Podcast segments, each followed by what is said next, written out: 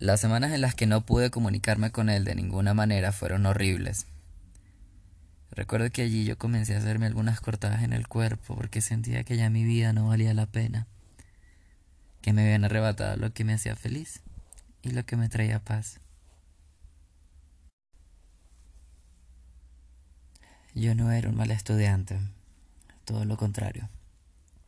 Yo era el número uno del salón era el de las mejores notas, el del mejor promedio, excepto en educación física. Incluso así sentía que yo no valía lo suficiente, que yo no valía la pena sin importar cuánto me esforzara. Ahí comencé a errar. Recuerdo que al salir del colegio yo ya no me iba a mi casa, sino que caminaba por muchas calles, lugares que yo no conocía, solo caminaba esperando que algo malo me pasara, que me robaran o que me atropellara un carro. Recuerdo que una vez una compañera del colegio me vio cerca de su casa. Había caminado yo como por hora y media. Me iba yo a lanzar a los carros. Estaba ya con un pie en un cruce peatonal, sabiendo yo que no tenía la luz. Y en eso ella me pegó un grito. Me regaló un montón y yo lloré un montón también. Desde ese día y por unos meses ella comenzó a llamarme a la casa. Supongo que se preocupó por mí. Mis padres, al escuchar que era una niña la que me llamaba, comenzaron a pasármela. Entonces tuve una amiga, una con la que hablaba por teléfono, aunque no recuerdo muy bien de qué. Creo que algunas cosas eran de tareas, otras de música, otras de algunos compañeros, y ya no más. Igual, las llamadas después de un tiempo pasaron de moda. Entre todo esto, un día me logré escapar a un cibercafé, un lugar donde alquilaban computadoras con internet por tiempo. Allí comencé a escribirle nuevamente a él. Vi que había un par de correos donde me preguntaba qué me había pasado, si estaba bien, si él había dicho algo que no me gustara.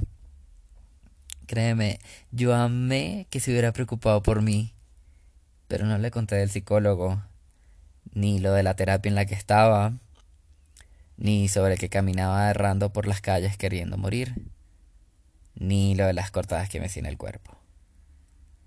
Yo no quería que él pensara menos de mí. Todos menos él.